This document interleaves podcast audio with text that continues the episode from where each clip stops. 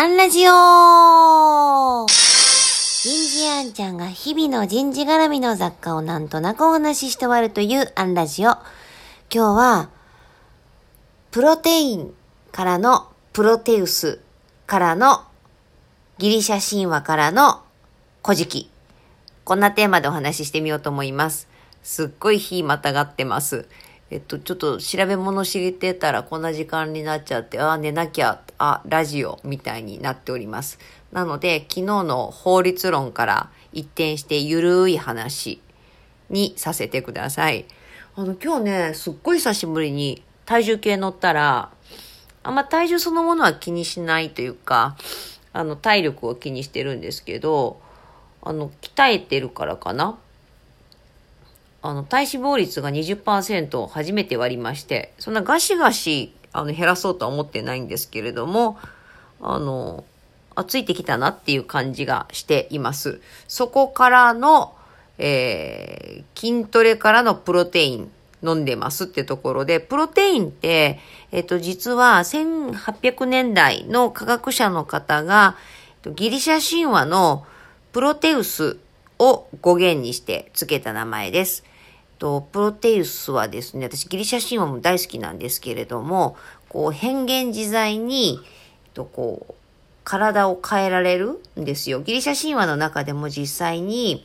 えっと、ライオンになったり、大蛇になったり、イノシシになったり、流れる水になったり、木に変わったりって、こう姿を変えてるんですね。まあだからそこから来たのか、もしくはギリシャ語で、えっ、と、とても大事なもの、一番大事なものみたいな、こう、言葉の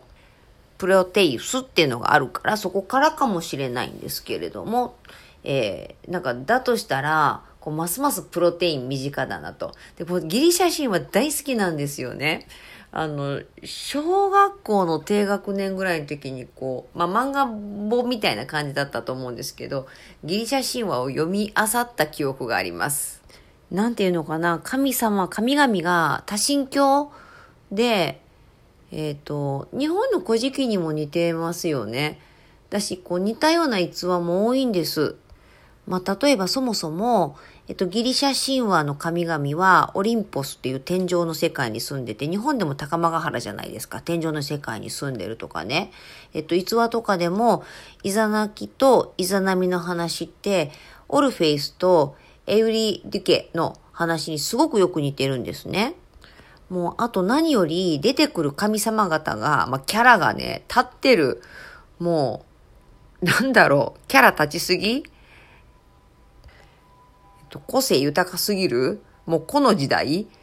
何より両方こう大自然へのリスペクトとか畏怖の念があるんですよね。まあ、若干子供の頃にはゼウス様がなんでこんなに浮気するんだろうってちょっと不信感を持ってた節もあるんですけどなんかこう後々こう分かったのはこれ逆でねこう、ゼウスは偉大な神様、最高神だから、こう、各都市の方々が、俺たちは、あの、ゼウスの子孫だぜっていうために、こう、浮気話をたくさん作って量産したみたいな、あの、逸話もあるみたいです。それくらい、えっ、ー、と、ギリシャでは、えー、愛されている。あの、小学校ではこう、教科書としても習うらしいですね。歴史の教科書。歴史の科目の一つになっている。まあ、こうあまりにも不思議なんですけど、まあ、千年ぐらいね、ギリシャ神話と古事記って時代ずれるので、伝播してきたのかっていうことも考えられるんですが、私は人間って考えること一緒なんじゃね？っていう派です。まあ、これ全然人事話じゃないゆるゆるの日、ゆるゆる会になりましたけれども、この、え、夏、お盆あたりにぜひよろしければ、ギリシャ神話と日本のあの、古事記をどうぞ。という、えっ、ー、と、でも人がいるもんね、そこにはね。人が作った物語。今日はここまで。次回もお楽しみに